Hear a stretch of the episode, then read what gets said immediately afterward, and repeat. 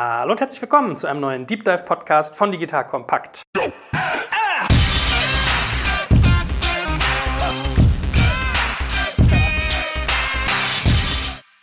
Mein Name ist Jörg Schmarek und heute ein super, super, super, super spannendes Thema. Also eigentlich ist bei uns jedes Thema spannend, aber dieses hier genießt auch gerade einen sehr, sehr großen Hype. Und zwar geht es um diese schönen E-Floater genannten Tretroller mit Elektroantrieb.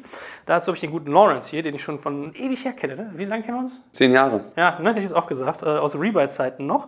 Und mit dem Patrick, einen echten Experten in Sachen Mobility. So, und wir fangen mal auf der rechten an mit dem guten Patrick, weil der wird uns gleich zum Einstieg auch mal so einen kleinen Heads-up geben, was sich im Mobilitätsbereich so tut. Stell dich aber ganz kurz vor, wer du bist bist, was du bisher gemacht hast und jetzt so tust. Okay, hallo, mein Name ist Patrick Setzer. Ich bin Gründer und Geschäftsführer der Digital Entry GmbH.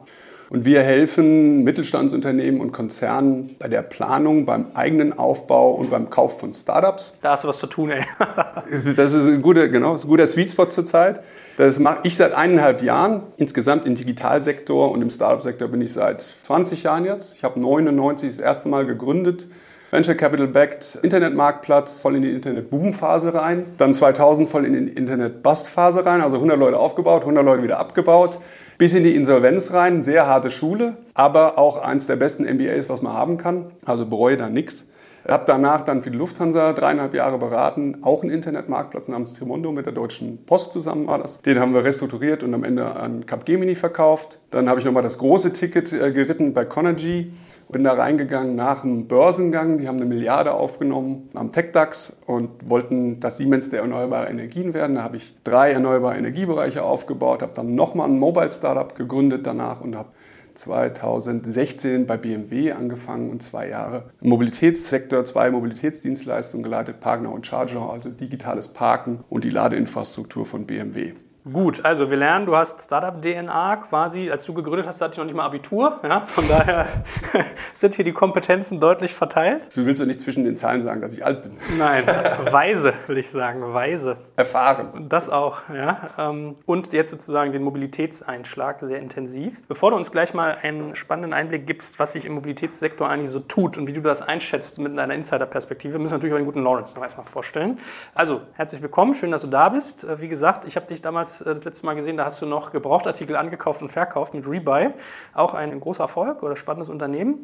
Und jetzt machst du was ganz anderes. Also gib uns doch mal einen kleinen Abriss, wie es seitdem ergangen ist. Ja, danke. Angefangen, wie gesagt, aus der Schule heraus, Rebuy aufgebaut, wo ich herkomme, aus Hofheim und Taunus, mit meinen Mitgründern damals nach Berlin gezogen, 2006, dann aus einer WG heraus das Unternehmen aufgebaut, bis 2016 sozusagen den Marktführer für gebrauchte Elektronik entwickelt, 700 Leute, 200 Millionen Umsatz. Und das war eine unglaublich spannende Reise, alles erlebt, jede Höhen und Tiefen, die ein Unternehmen haben kann. Und als dann der Punkt war, dass wir sozusagen die Marktführerschaft haben und wir profitabel waren und ein Private Equity Fonds eingestiegen ist und ich ein Senior Management Team reingeholt habe, war für mich der Zeitpunkt, dass ich gesagt habe, okay, nach der langen Zeit und ich hatte sozusagen auch während der Schule noch zu anderen Unternehmen gegründet und war davor auf dem Flohmarkt von irgendwie 16 runter auf 9, also sozusagen mit 9 angefangen und dementsprechend brauchte ich auch mal eine Pause habe dann mein Surfbrett geholt und meinen alten VW-Bus und bin sozusagen eineinhalb Jahre mit diesem Bus um die Welt gefahren. Und am Ende dieser Reise war ich dann in Kalifornien und habe Scooter gesehen und dachte, wow, das wird ziemlich groß. Das war im April, Mai letzten Jahres. Habe sofort die Leute interviewt, eine kleine Mini-Diligence gemacht und habe gemerkt, dass die Leute total hooked sind. Also die Kunden hast du interviewt? Oder die Kunden, den Kunden, ja. Und habe gemerkt, dass die Leute total begeistert sind. Sie hatten ein Grinsen auf dem Gesicht und gesagt, die fahren nicht mehr irgendwie mit dem Auto in die Stadt. Sie müssen nicht mehr in den vollen Bus. Sie nehmen einfach einen Scooter, haben mega viel Spaß. Und für mich war dann klar, okay, das muss ich mir näher anschauen. Und bin dann zurückgekommen nach Deutschland, wie gesagt, nach eineinhalb Jahren und habe dann im Mai, Juni entschieden, das möchte ich machen. Habe dann im Juli gegründet mit meinen zwei Co-Foundern.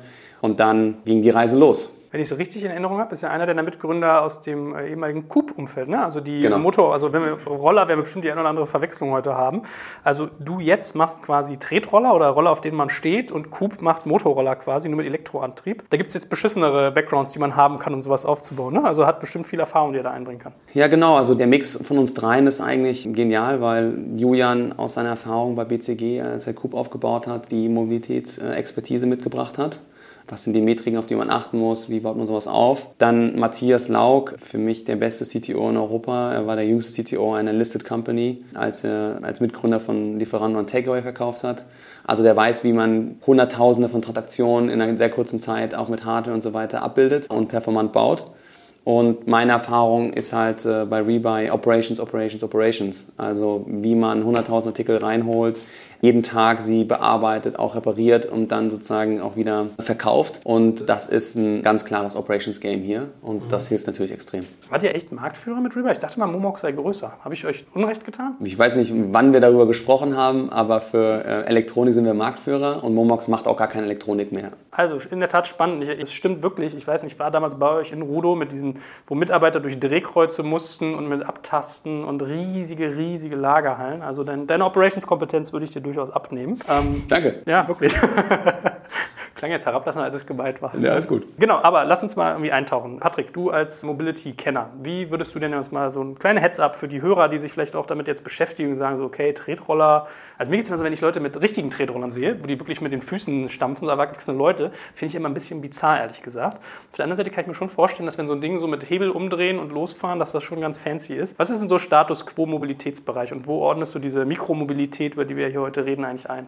Man kann sich dem Markt unterschiedlich nähern. Ich würde das über den Automarkt, würde ich mich versuchen zu nähern, über den Absatz des Automarkts und dann über die Umsätze, die da getätigt werden und Miles Driven. Also wir haben zurzeit über eine Milliarde Autos auf diesem Planeten fahrend und die fahren im Durchschnitt 20.000 Kilometer. So kommen wir auf Miles Driven, also auf Kilometer runtergerechnet 20 Billionen Kilometer im Jahr, die Autos fahren. Dieser Markt ist der Absatzmarkt sozusagen, an den wir im Mikromobilitätsmarkt angreifen. Wenn man das in Euro versucht umzusetzen, 100 Millionen Autos werden pro Jahr neu verkauft. Wahnsinn. Ein Auto kostet im Durchschnitt weltweit 30.000 Euro. So kommen wir auf einen Markt von 3 Billionen Euro. Also 3000 Milliarden, mit Billionen sind ja selbst wir im äh, Startup-Segment und Venture Capital Markt nicht so oft unterwegs. Also drei Billionen Euro, die da angegriffen werden. Der Mobilitätsmarkt ist zurzeit zwei Prozent dessen. Also kann man sagen, momentan sind wir bei 50 bis 100 Milliarden Euro an Markt.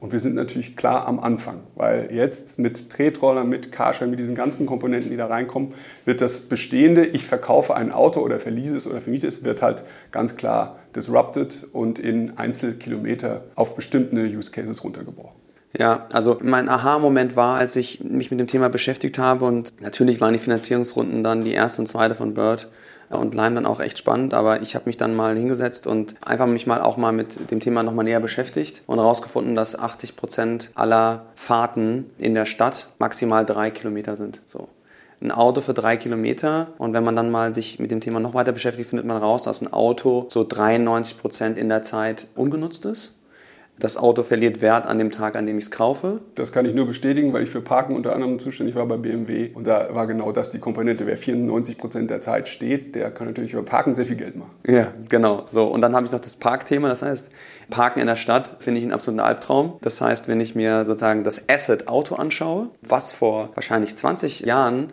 noch jeder Deutsche gesagt hätte oder auch Europäer oder auf der Welt, das ist irgendwie mein Traum, ein eigenes Auto zu haben und hat für mich diesen absoluten Ziel und auch irgendwie ein Wohlstandssymbol. Das ist halt in meiner Generation schon fast gar nicht mehr da. Und in der Generation nach mir gibt es wahrscheinlich sehr wenige Leute, die sagen würden, ich will unbedingt mal ein Auto haben. Und das muss groß und stark sein, weil wir gehen ja alle zu einer Sharing Economy, das habe ich bei Reba schon gemerkt.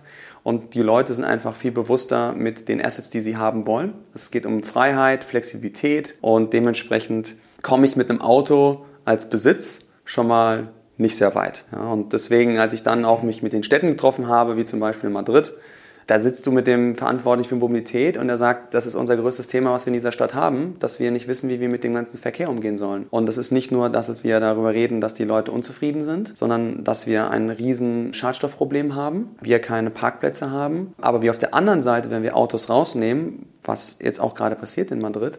Wir brauchen alternative Lösungen und Public Transport ist ein fester Bestandteil jeder Stadt und sollte auch so sein.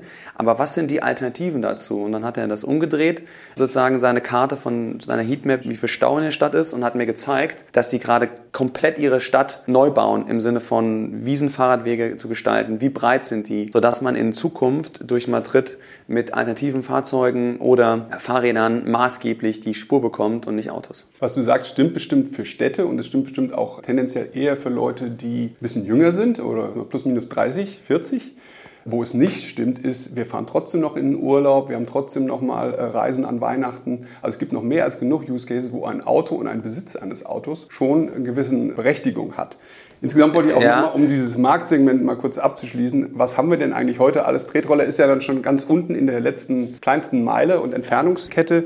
Wir haben ja auch erstmal die Trennung des Autos Besitz zu den Ubers und Lifts, die Ride-Hailer. Dann haben wir in China Didi Chuching. Das ist ja mal das, womit der ganze Segment das erste Mal richtig aufgemischt wurde. Dann gibt es in Deutschland sehr bekannt MyTaxi. Taxi-Hailing nimmt sich jetzt um in FreeNow, also Taxi-Hailing als zweites Segment. Dann gibt es Ride-Pooling, ja, haben wir auch schon gesehen. Mittlerweile Via, Moja, hier der Bergkönig in Berlin.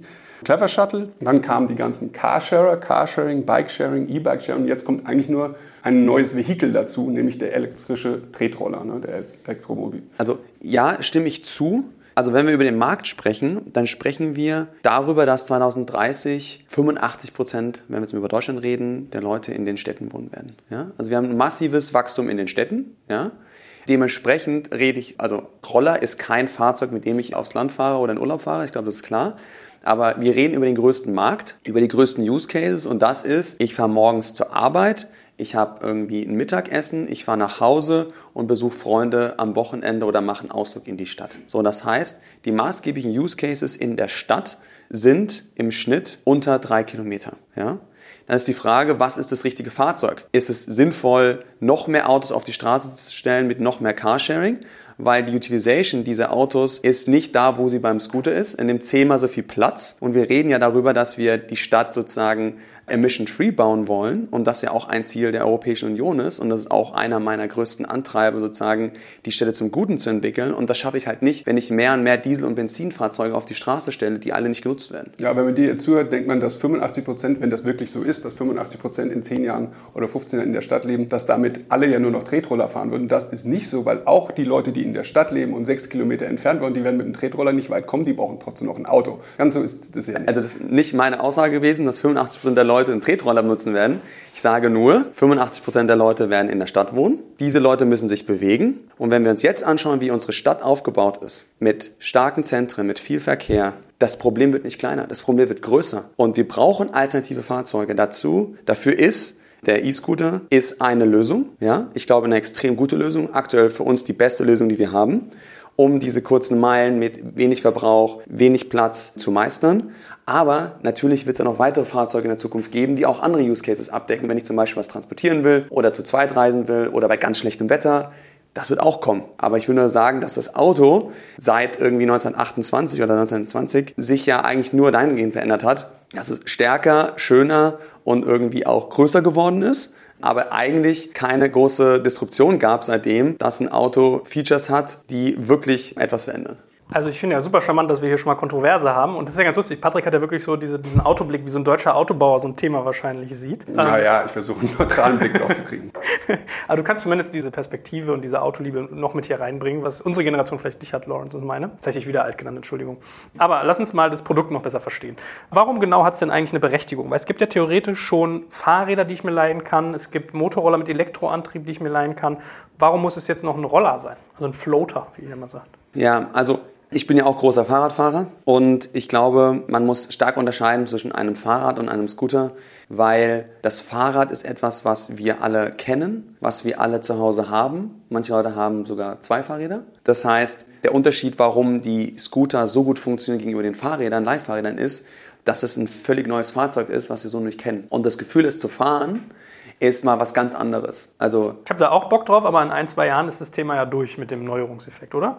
Na gut, also Neuerungseffekt, wenn wir sagen, irgendwie Autos haben sich irgendwie 100 Jahre so gehalten und Fahrräder sind jetzt auch nicht maßgeblich verändert, außer jetzt vielleicht in Elektroantrieb seit ein paar Jahren, wird natürlich auch der Scooter jetzt nicht ein Trendthema sein, in einem Jahr tot sein, sondern das wird aus meiner Sicht, wenn es ein kein besseres Fahrzeug gibt, der neue Standard für Mikromobilität sein.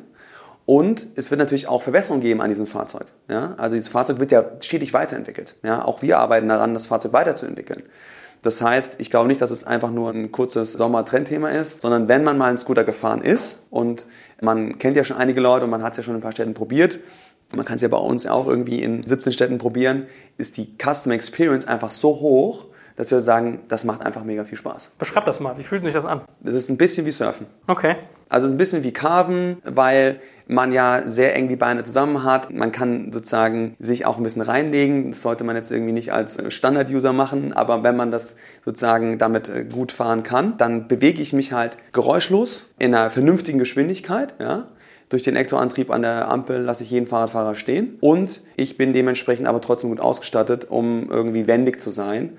Unter Berücksichtigung natürlich aller Sicherheitsverkehrungen. Ich glaube, das ist aktuell, wenn man es jetzt hier irgendwie mal ausprobieren würde, einfach das beste Fahrzeug. Also was dafür spricht, ist tatsächlich, dass vor ein paar Wochen Lyft, einer eurer größten Wettbewerber aus den USA, gerade 50 Leute entlassen hat aus dem Fahrradbereich und jetzt tatsächlich in Richtung Fahrräder ausschaltet und in Richtung Tretroller ersetzt. Was interessant ist, weil ne, es ist ja die ganze Zeit schon da und der Kunde hat offensichtlich da geantwortet und gesagt, Fahrräder, aus welchem Grund auch immer, sind nicht so attraktiv und Tretroller nehme ich jetzt aus irgendeinem Grund an. Gut, ist auch ein E-Tretroller. E-Bikes bleiben, glaube ich, schon bestehen. Schade eigentlich, ne? weil beim Fahrrad bewegt man sich wenigstens noch beim. Oder hat man einen sportlichen Effekt bei den Rollern, vielleicht so die Rumpfmuskulatur durchs in die Kurve legen. Ja? Convenience ist eben doch immer ein guter Aspekt. Ja, also ich, wie gesagt, ich fahre 365 Tage im Jahr seit irgendwie 15 Jahren bei jedem Winter in Berlin. Aber manchmal ist es halt schon auch mal irgendwie angenehm, den Scooter zu fahren. Selbst für mich, der wirklich Hardcore-Fahrradfahrer ist, mhm. bin ich den ganzen letzten Sommer und habe das getestet, äh, mit dem Scooter gefahren. Ich habe nicht geschwitzt, ich habe richtig viel Spaß gehabt, es war eine ganz andere Experience. Ich konnte sofort wieder abstellen. Und dementsprechend glaube ich, dass wir weniger die Fahrradfahrer angehen, sondern wir werden eher die Leute angehen, die normalerweise ein Taxi nehmen für eine Kurzstrecke, die auch mal nicht immer Lust haben auf einen Public Transport, der irgendwie total voll ist und insbesondere aber auch Carsharing oder auch einfach den Besitz von Autos. Also wenn ich mich in der Stadt innerhalb von 500 Metern einen Scooter bekomme und kann mich innerhalb von drei Kilometern doppelt so schnell bewegen wie in einem Auto und ich habe es getestet, dann macht das einfach keinen Sinn, ein Auto zu haben. Beschreib mal noch mehr zu dem Produkt. Brauche ich einen Führerschein? Muss ich einen Helm tragen? Wie schwer darf ich sein? Wie schnell fahren die Dinger? Laufe ich Gefahr, dass ich auf den Bürgersteig gehe und mich fährt einer von hinten um, weil ich ihn nicht höre? Was sind so eure Erfahrungen mit dem Produkt? Also man kann es ziemlich simpel formulieren. Ich sollte mich mit einem Scooter so verhalten wie mit einem Fahrrad. Die Geschwindigkeit ist ungefähr die gleiche. Es ist gekappt auf 20 oder in manchen Städten auf 25 km/h. Das ist die Endgeschwindigkeit. Wir können es regulieren, je nachdem, wie die Vereinbarung mit der Stadt ist. Ich fahre auf Fahrradwegen. Ich sollte nicht auf Fußgängerwegen sein, weil das sind Wege für Fußgänger. Fahre ich auf der Straße, wenn es keinen Fahrradweg gibt? Wenn es keinen Fahrradweg gibt, dann suche ich die beste Entscheidung genauso für einen Fahrradfahrer. Wenn das die Straße ist, dann nehme ich die Straße. Wenn nicht, muss ich halt mal kurz auf den Fußweg gehen, muss die Geschwindigkeit reduzieren, um dann wieder auf den Fahrradweg zu kommen. Also ich glaube, man darf es auch nicht zu kompliziert machen, sondern man soll sich verhalten wie ein Fahrradfahrer. Man kann einen Helm tragen, ist aber keine Bedingung. Vom Gewicht her, also wir hatten jetzt noch keinen Fall, so wo die Achse Ding, gebrochen. Ähm, dass die Achse gebrochen ist, genau. Aber von unserem Hersteller ist angegeben 100 Kilo oder 95 Kilo. Also da geht schon was. Also wenn du sagst, euer Hersteller, ihr produziert nicht selbst, sondern wahrscheinlich wie gefühlt jeder irgendwie in China. Wer, wen habt ihr da, auf den ihr zurückgreift? Wir arbeiten aktuell mit Ninebot zusammen, aber es gibt aktuell echt spannende Fahrzeuge auch von anderen Anbietern, die wir uns gerade anschauen.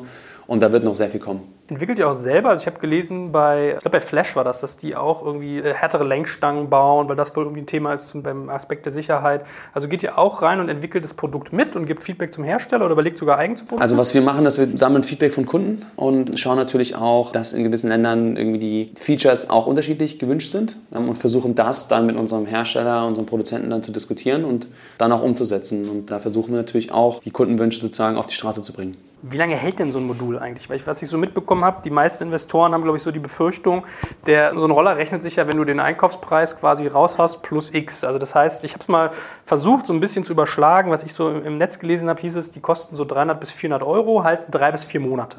So, dann habe ich mal so überschlagen, dann muss das Ding also im Prinzip 40 Stunden vermietet sein. Ab dem Zeitpunkt schreibe ich Gewinn. Kommt das ungefähr hin? Ist das auch eure Erfahrung? Die Stundenanzahl muss ich jetzt auch nochmal irgendwie zurückrechnen.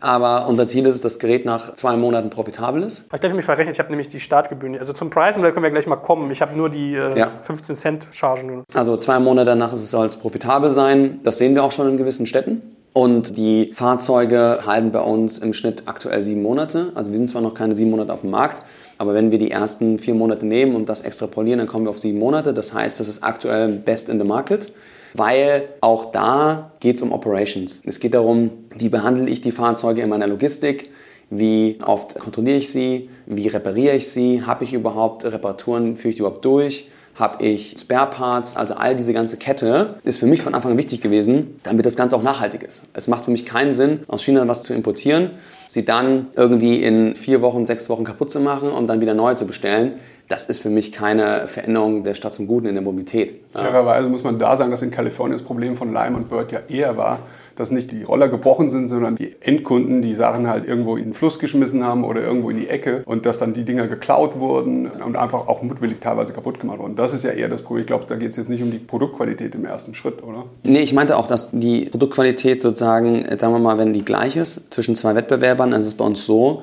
dass wir die jeden Tag einsammeln, in unsere Logistik bringen, sie dort kontrollieren und dann dementsprechend auch Instandsetzungen machen. Also es ist ja wie, wie mit Tag. alles, ja, ist ja wie mit alles im Leben.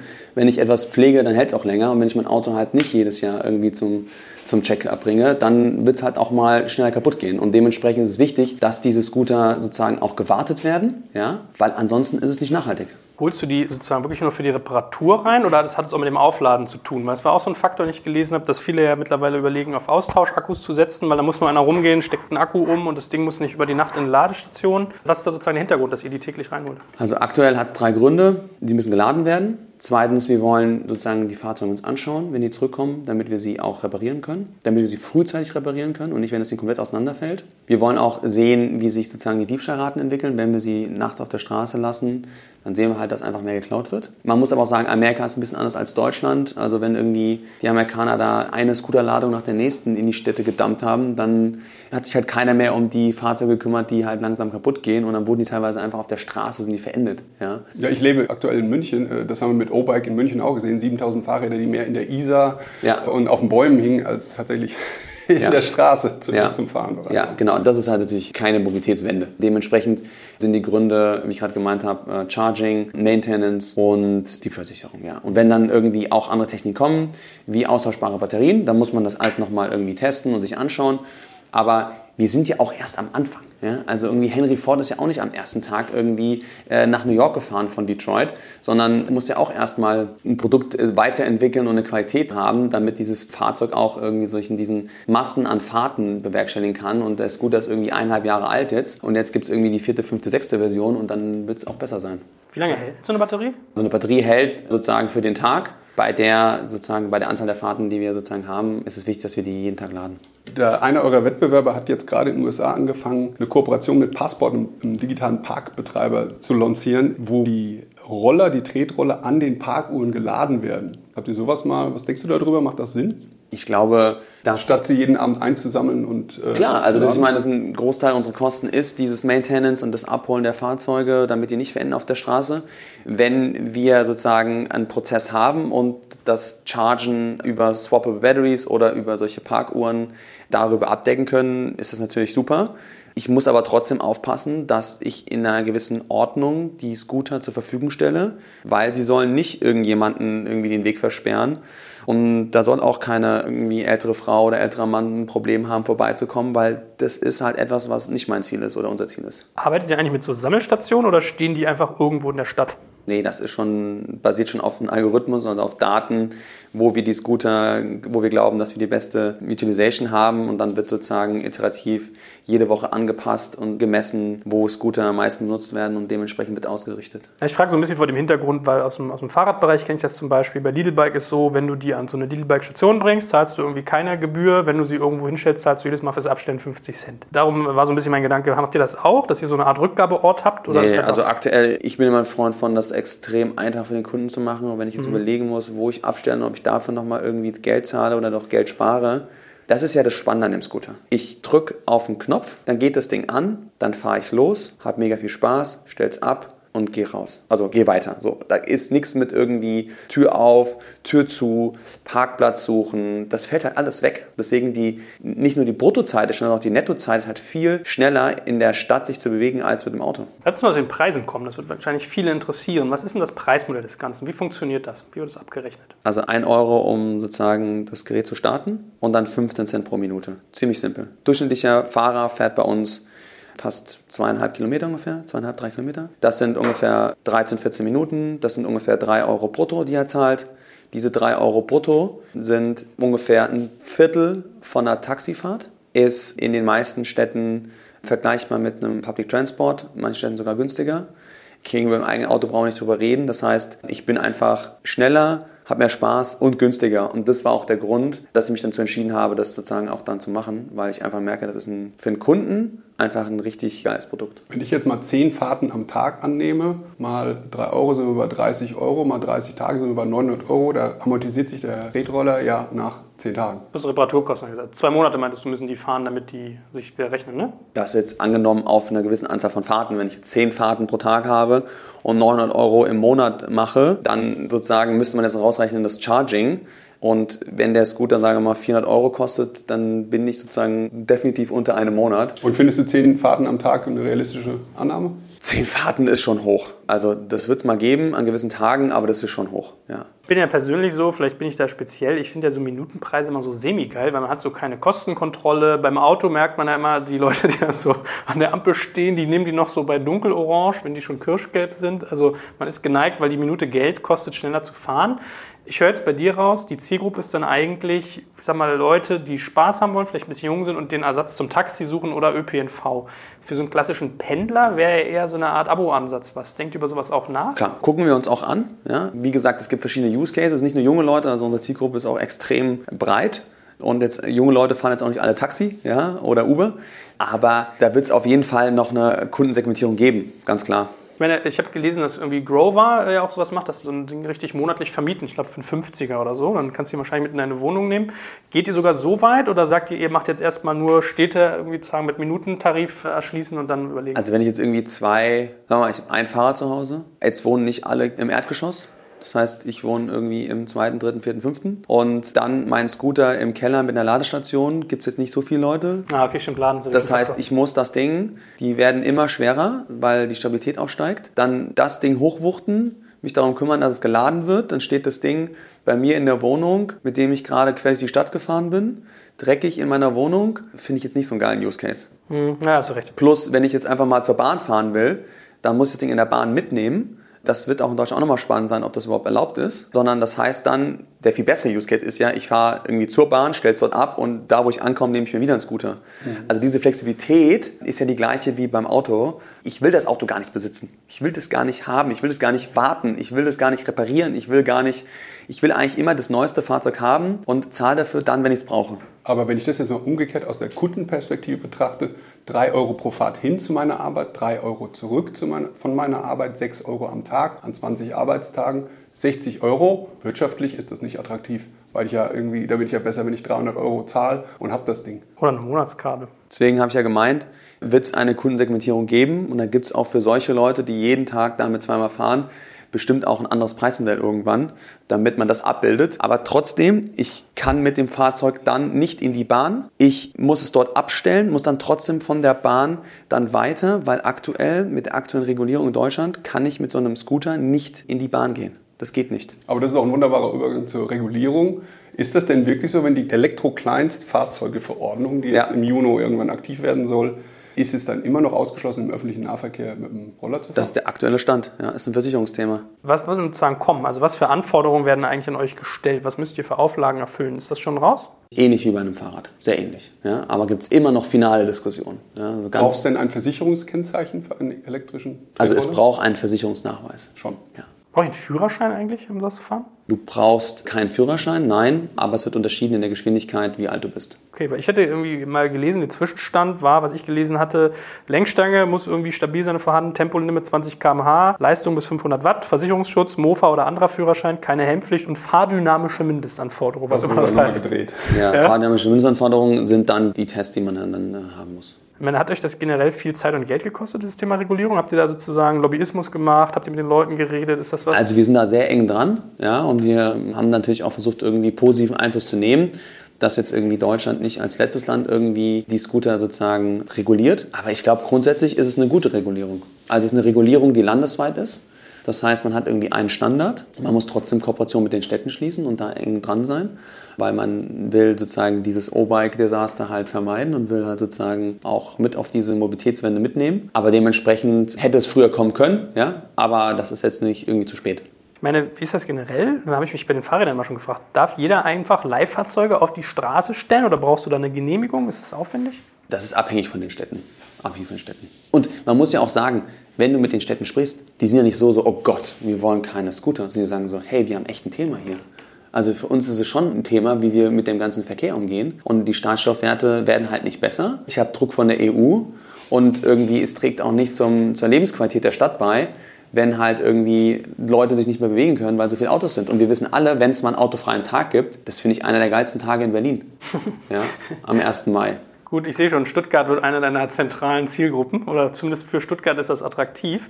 Äh, rechnet ihr trotzdem mit, mit Widerstand auf der Bewohnerseite? Also was ich von Patrick aus München gehört habe, ist ja in der Tat so, dass die Leute anfangen zu diskutieren. Jetzt wird mir der Bürgersteig hier zugestellt und dann gibt es ja so richtig so eine Fußgängerlobby, also die sagen, das ist mir zu gefährlich, wenn die hier fahren und ne, ne, ne. Da geht ja ganz viel so Emotionalität los, ob das jetzt immer rational ist, aber dahingestellt.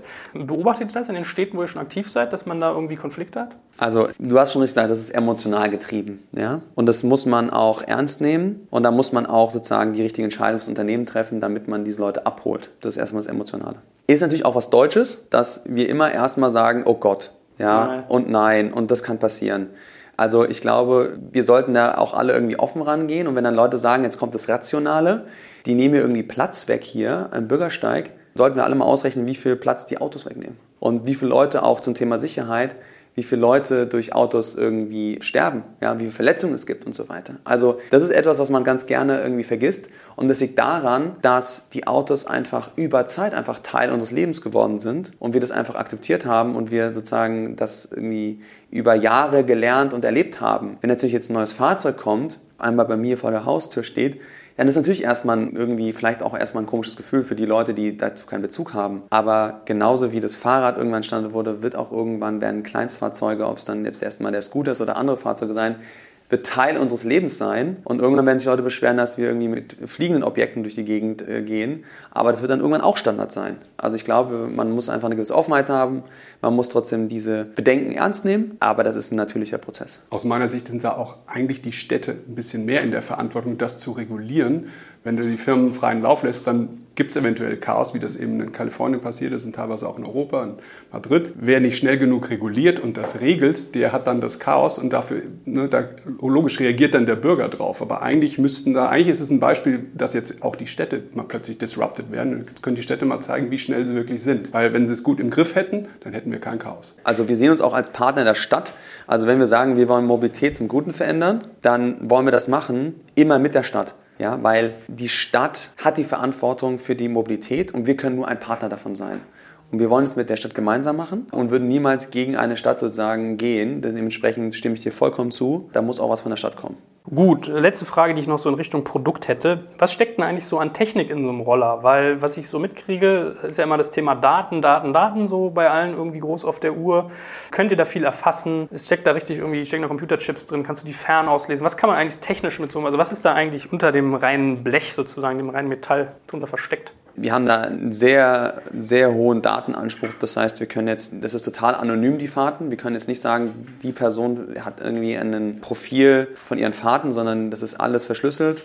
Bedeutet, in einem Scooter habe ich einen Elektromotor, ich habe eine GSM-Karte, damit ich die Scooter sozusagen dann auch starten kann und ich habe ein GPS, damit ich die Scooter orten kann. Okay, aber ist das sozusagen Thema, Daten? Also ist das irgendwie was, was ihr geschäftsmodellseitig für relevant haltet oder ist das mehr für euch, um irgendwie die Operations quasi? Also Daten können wir und werden wir auch nur anonymisiert mit der Stadt sozusagen teilen, damit man daraus auch Rückschlüsse ziehen kann, um gewisse Verkehrsknotenpunkte zu optimieren. Mhm. Und da sind wir auch ganz offen. Also da habe ich auch sozusagen kein Problem, mit der Stadt sozusagen Lösungen zu finden, wie man den Verkehr entlastet in der Stadt. Aber wir haben kein Interesse, die Daten irgendwie für was anderes zu benutzen, außer für die Optimierung unseres Geschäftsmodells. Ich will jetzt gar nicht so Mainstream-Medium, was dir sowas mal unterstellen will. Ne? Das ist ja immer so ein bisschen das Nervige bei den Deutschen, immer gleich so, sind wir alle sicher. Also es finde ich fair, Datenschutz zu haben, aber ich habe jetzt eher auch, wie du gedacht, an Verkehrsflüsse, ja. an solche Sachen.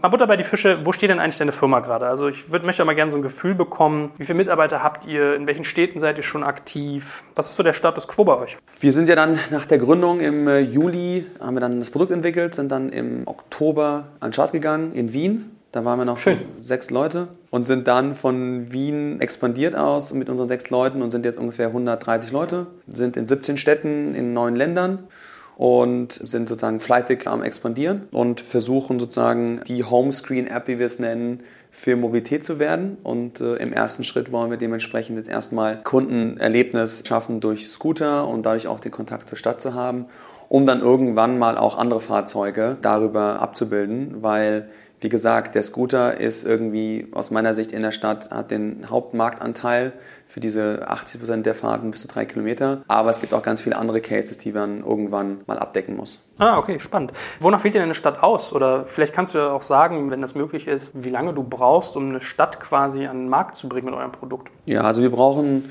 ungefähr zwei, drei Wochen für eine Stadt zu starten. Wir haben da ein Playbook, wie wir vorgehen wie wir mit der Stadt sprechen, dass wir die abholen, dass wir einen City Manager besorgen, dass wir sozusagen logistiktechnisch auch aufgestellt sind, dass wir es abbilden können und wählen Städte nach verschiedenen Kriterien aus, die, nach denen wir denken, dass die wichtig sind.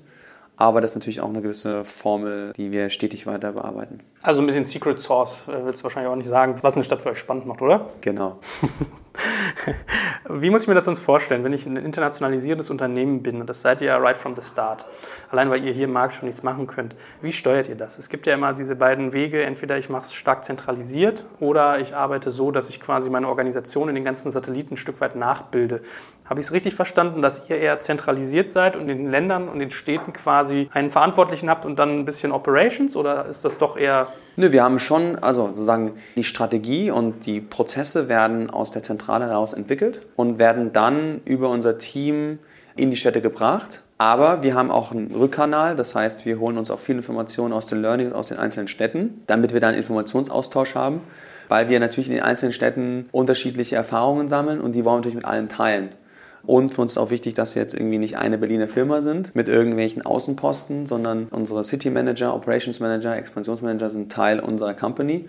Die haben ein ganz wichtiges Wort mitzureden bei der Strategie, bei der Optimierung der Prozesse. Das heißt, wir sind in extrem engen Austausch. Was sind denn eigentlich die neuen Länder, die ihr aktiv habt, dass die Leute mal ein Gefühl kriegen? Österreich, Schweiz, Frankreich, Belgien, Spanien, Portugal, Schweden, Dänemark, Norwegen, Dubai. Oder zehn. Zehn.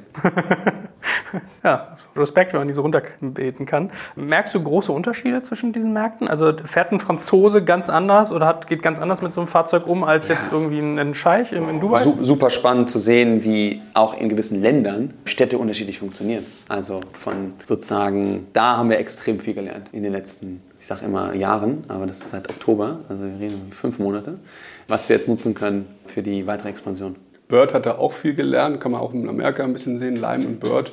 Lime hat relativ früh, die hatten ja auch schon die Fahrräder, hatten ein bisschen mehr Erfahrung. Die sind relativ schnell dezentral rangegangen und haben diese lokalen Märkte, von denen du sprichst, auch lokal ein bisschen stärker lokal aufgedröselt. Und die Birds haben jetzt gerade 40, 50 Leute entlassen, weil sie eben viel zu stark zentral aufgestellt waren und müssen jetzt sozusagen die Antwort in der Dezentrale geben.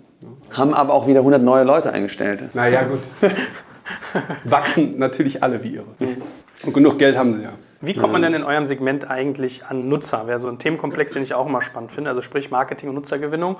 Die These liegt nahe, dass eure Roller natürlich, also wenn ich mir jetzt mal Fahrrad und Motorroller bisher angucke und Autos, sind das ja immer, wobei ich Autos relativ zurückhaltend, ehrlich gesagt, befleckt finde. So, also die sind ja nicht, äh, fallen ja nicht stark auf. Ist der Roller quasi auch so eure zentrale Werbefläche? Ja, also das ist unsere zentrale Werbefläche. Aber nichtsdestotrotz versuchen wir die User Journey auch von Anfang an sozusagen abzudecken und eine Brand aufzubauen, dass ich sozusagen auch in die Köpfe der Menschen komme, dass sie den Scooter als ein Fahrzeug sehen und wir irgendwann auch die Plattform haben, um andere Fahrzeuge abzubilden. Und dementsprechend ist es ein Mix aus der Werbeflächen, die die ganze Zeit in Bewegung sind, plus aber auch Aktivitäten, die wir während dem Launch haben, aber auch zum Wachstum. Aber dann natürlich auch unsere App, was unser Produkt ist, über dem wir gewisse Kommunikationskanäle oder gewisse Kommunikation spielen können. Gibt es eigentlich Städte, die auf die Idee kamen, zu sagen, naja, wenn wir euch hier kostenlose Werbefläche zur Verfügung stellen, da hätten wir gerne einen Teil von? Das ist ja wie eine Art Marketingbudget, was wir euch schenken. Habe ich im Kopf nicht. Also wir zahlen aktuell keiner Stadt irgendwie Geld. Und wie macht man das dann? Also wie schaffe ich, dass ein Roller für mich eine Werbeplattform wird? Ist das einfach nur, dass der eine grelle Farbe hat, ein wiedererkennbares Logo oder gibt es da irgendwie andere Faktoren? Nee, also ich will jetzt auch nicht zu crazy mit den Farben werden. Also es muss ja irgendwie auch in die Stadt passen. Wir sind irgendwie grün. Das passt irgendwie zu unserer DNA zum Geschäftsmodell und dementsprechend sieht man es einfach und merkt es einfach, dass man irgendwie oder kriegt eine Empfehlung von jemandem, der damit gefahren ist. Woher kommt eigentlich der Name? Ist das so ein bisschen bei Tier, sagt man eigentlich auf Englisch, ist sozusagen ein Zweig ne? von Dingern? Geht es darum, dass ihr ein neuer Mobilitätszweig seid oder wieso heißt ihr Tier Mobility? Ja, also Tier wie Level, Tier One natürlich auch, aber auch das Wortspiel, unsere Herkunft, dass es auch ein deutsches Wort ist und vielleicht auch irgendwie erstmal so irritiert so, was das für ein Name, aber auch den Leuten im Kopf bleibt. Dementsprechend äh, es ist es auch ein sehr kurzes, knappes Wort, was man sich merken kann. Vermute ich mal, wichtig, ne? wenn ich mir die anderen so angucke, Flash, Voy, wie sie alle heißen. Aber nochmal zurück zum Marketing. Was für Kanäle benutzt ihr denn sonst? Also ihr werdet ja vermutlich nicht nur hingehen und so einen Roller hinstellen und darauf warten, dass die Kunden zu euch kommen. Was ist da so der Marketingkanal der Wahl? Macht man Performance-Marketing? Geht man auf teures Branding? Arbeitet man viel mit Freiminuten? Was ist da so der, eine Möglichkeit, ohne dass du jetzt alle deine Geheimnisse hier preisgibst? Ja, also wie du schon sagst, ist ein guter Mix aus diesen Kanälen. Probieren da auch sehr viel aus und hat natürlich auch viele Offline-Kampagnen, die man jetzt auch mal macht. Ich komme ja aus der Online-Welt, das heißt immer alles Performance, Performance, Abhängigkeit von Google, Facebook. Das hat man hier nicht. Ist auch mal ganz angenehm und es ist kein typischer Customer Acquisition-Wettbewerb, sondern hier geht es eher um Operations, dass die Scooter zur richtigen Zeit, am richtigen Ort, zur richtigen Qualität stehen. Was macht ihr eigentlich im Winter? Coop sammelt ja seine Roller, also seine nicht Tretroller, sondern Rollerroller. E-Mofa. Sammelt ihr im Winter ein? Habt ihr eine tote Zone zwischen Oktober und März? Wie gesagt, wir sind jetzt explodiert in viele Städte und auch Länder, wo jetzt auch irgendwie kein gutes Wetter war, auch Minusgrade und funktioniert. Also, also wir, sehen da, wir sehen da jetzt nicht irgendwie, dass wir irgendwie Scooter von der Straße nehmen. Also wir hatten immer mal einen Tag, wo wir auch mal Scooter auch irgendwie nicht auf der Straße hatten. Beispielsweise in Wien hat es mal stark geschneit am Tag, dann sind wir nicht rausgegangen, um die Sicherheit der Leute zu sichern, gewährleisten. Aber ansonsten ist es nicht kein Plan. Nicht saisonal. Ja. Sind Referrals eigentlich ein wichtiger Faktor bei euch? Also incentiviert ihr auch dazu, dass Kunden weitere Kunden werben? Ja, machen wir auch. Gefühlt hast du jetzt nicht so eine Schwerlast bei irgendeinem Marketingkanal, sondern das ist so ein Stück weit so, eine Mischung aus eigentlich naheliegenden Dingen. Genau, genau. Also du hast jetzt irgendwie keine Abhängigkeit. Um mal so ein Stück weit auf das Thema Wettbewerb und Finanzierung rüber zu wechseln. Man las ja gerade bei den Kollegen von Deutsche Startups, dass ihr irgendwie angeblich 20.000 Euro Umsatz pro Tag machen sollt. Ja, so da gibt es ja so den einen oder anderen in dem Verein dort, der immer der Meinung ist, gute Zahlen zu haben. Sind das realistische Zahlen in eurem Segment? Ich habe das aus, äh, von einem eurer Wettbewerber auch mal gehört, dass das so ungefähr äh, die Umsatzgröße sein soll. Also wir kommentieren keine Gerüchte. Wir kommunizieren sozusagen unsere Zahlen, wenn wir denken, dass wir die kommunizieren wollen. Dementsprechend gibt es da von mir jetzt irgendwie keinen Kommentar zu. Hattet ihr euch am Anfang als Team zusammengefunden, habt überlegt, was macht ihr jetzt als nächstes oder war wirklich erst die Idee da und dann hast ihr ein Team zusammengesucht, um das zu matchen? Genau, also es war ein Zufall, weil ich habe mir gesagt, am Ende der Reise will ich was Neues machen und ich wollte wieder ein Impact-Thema machen. Und Rebuy war, deswegen habe ich das auch so lange gemacht, weil man einfach richtig Impact hat, wenn man den Lebenszyklus von Produkten verlängert auf Carbon Footprint und sozusagen auch auf Climate Change. Und wenn man sich dann anschaut, was sind die großen Themen, um irgendwie die Klimaveränderungen aufzuhalten, dann geht es halt um Ernährung, dann geht es um Mobilität und in der Mobilität muss man das in Städten verändern, um wirklich Impact zu haben. Und als ich dann sozusagen in San Diego die Scooter gesehen habe, dachte ich mir, okay, das ist eigentlich genau die Idee, die ich machen will. Und dann hast du das Team dazu gesammelt. Und dann durch einen Zufall wurde mir jemand vorgestellt, der sich das Thema auch anschaut, nämlich der Julian von Coop. Und da so kamen wir zusammen. Und da Matthias sozusagen auch jemand ist, der gerne Startups aufbaut, vor Lieferando gemacht hat, war das dann irgendwie ein guter Zusammenschluss. So, man darf ja sagen, wenn wir uns jetzt mal so die Finanzierungslandschaft angucken, also bei euch ist bisher kommuniziert, dass ihr 27 Millionen Euro Kapital aufgenommen habt, habt mit Speed Invest, North Zone und Point9 Capital ja durchaus, also ich finde hierzulande auf jeden Fall namhaft und auch europaweit, finde ich gute, kompetente Investoren. Wonach habt ihr die denn ausgesucht und wie war so dieser Prozess? Weil wenn jetzt alle auf dieses Thema gehen, es gibt ja manchmal so Hypewellen, in den USA passiert was, wird groß und zack, wird in Deutschland hier fliegen 5, 6, 7 WHU gegründete Dinger hinterher. Bumm, auf einmal hat man ja so eine, so eine Finanzierung Finanzierungswettrennen. Das heißt, wie seid ihr denn an diese Investoren gekommen? Wonach habt ihr die ausgesucht, die euch? Vielleicht kannst du so diesen Prozess ja mal beschreiben. Also Speed Invest und Point9 sind Leute, die wir schon sehr lange kennen. Ja? Und das sind für mich auch zwei extrem gute und erfolgreiche Fonds im Early Stage Bereich. Und dann hatten wir sehr viele Gespräche mit verschiedenen Investoren im Series A-Bereich. Und da ist Northzone einer der Top 3 in Europa haben sich mit dem Markt am besten ausgekannt, haben sich alle Player intensivst angeschaut und haben einen Partner mit Paul Murphy, der sehr viel Passion für das Thema hat und auch das gleiche Denken wie wir hat, dass wir Mobilität verändern wollen zum Guten. Und dementsprechend muss man ja auch immer einen persönlichen Connection haben und die war einfach da. Mhm. Wie ist denn so das Klima unter Investoren gewesen? Weil ich kann ja mal so ein paar irgendwie Zahlen vorlesen. Also Bird in den USA 415 Millionen Dollar, Flash hier in Deutschland 55 Millionen Euro, Lime 765 Millionen Dollar in den USA, ihr mit 27, Voy in Schweden mit 82,9 Millionen, Wind aus Berlin 19,2. Also da wird gerade super, super viel Geld in ganz viele Player reingeworfen. Ja. Und gerade wenn du so eine Amis hast, also ich meine, Lime kratzt ja schon an der Dreiviertel Milliarde, oder ist schon drüber, da haben ja Investoren immer so ein bisschen so eine gewisse Scheu. Also dann, wenn alle gerade ihr Geld platzieren, wird ja meistens auch eher so in die großen Richtungen gegangen und sich gekoppelt. War das ein Problem oder war das eher im Gegenteil sogar förderlich, als ihr gesucht habt nach Kapital? Als wir gesucht haben, hatten wir wirklich ja noch gar nichts vorzuweisen. Also Point 9 Speed Invest ist die Idee gewesen, das Team und den Product Market Fit aus den USA Und da wir uns länger kennen, haben wir gesagt, okay, wir vertrauen einander, dass wir es hinbekommen. Und jetzt, nachdem wir delivered haben, sind wir sozusagen auch auf dem Kapitalmarkt jetzt nochmal erfolgreich gewesen. Und dementsprechend hilft es natürlich, wenn man irgendwie sozusagen, wenn man am Anfang ein gutes Team hat und dann natürlich auch Zahlen liefert. Und klar, also sind viele investiert. Das heißt, viele sind sozusagen nicht, stehen nicht zur Verfügung, aber trotzdem sehen alle den Bedarf, dass es dort irgendwie, insbesondere in Europa, der wahrscheinlich wichtigste Markt ist. Und viele sind sich einig, dass es ein europäischer Player sein muss und kein amerikanischer weil Kultur, das Verständnis einfach auch in Europa, in verschiedenen Städten, in verschiedenen Ländern zu agieren, auch nochmal was anderes für einen Amerikaner, der aus Amerika gesteuert das hier rüberbringt, als eine europäische Company, die sozusagen die DNA hat und dort einfach auch vollen Fokus hat. Also die Summen, die auch eingesammelt worden sind von Bird Lime,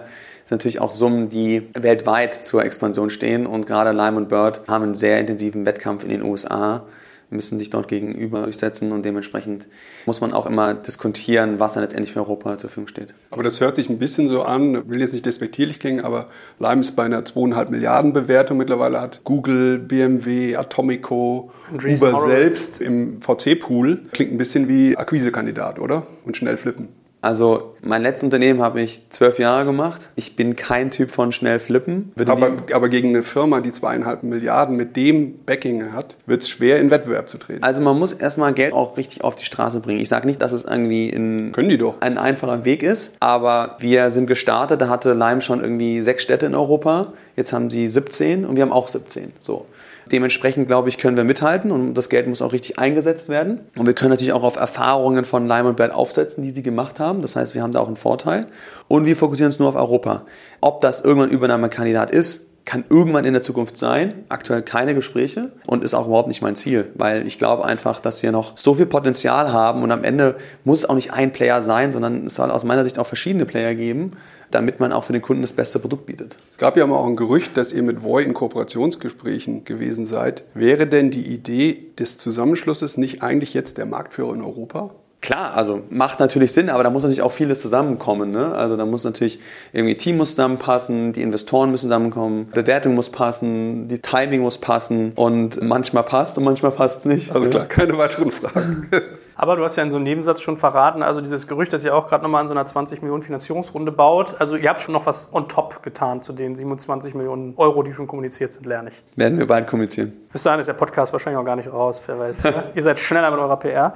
Aber in der Tat hat, finde ich, Patrick einen validen Punkt. Ich glaube schon auch, dass das so ein Verdrängungswettbewerb wird. Also es wird viel Konsolidierung geben, wäre so mein Gefühl. Und ich glaube ja, dass euer direkter Konkurrent hier, Flash in dem Fall mit dem Lukas, dass die da halt schon eine Kompetenz haben. Also man kann jetzt von ihm denken, was man will. Man muss ihn nicht mögen. Man kann Sachen von ihm speziell finden, durchaus. Aber ich glaube, auch wenn man sich so die Delivery Hero Geschichte anguckt, wie die gewachsen sind, ist das ja schon eine Stärke, die der hat, dass er so ein Geschäft, wo es viel um Konsolidierung geht, Dazukäufe durch Dazukäufe wachsen, beherrscht. Ist das ein Markt, der sich so gestalten wird? Wird man sehen. Also ich glaube, dass wir in Europa halt jetzt ein paar Player haben, und manche performen besser als andere. Aber ja, also ich würde jetzt nicht bestreiten, dass äh, Lukas da keine Kompetenz hat. Ich habe äh, sehr viel Respekt vor ihm. Der hat extrem viel geleistet mit Delivery Hero und baut da auch gerade eine gute Company auf. Dementsprechend kann das vielleicht irgendwann mal irgendwie auch echt ein Thema werden. Ich meine, wer macht die denn sonst mehr Kopfzerbrechen? Sind das eher so die Kleinen oder selbst so ein Uber will ja mittlerweile irgendwie auf E-Floater setzen?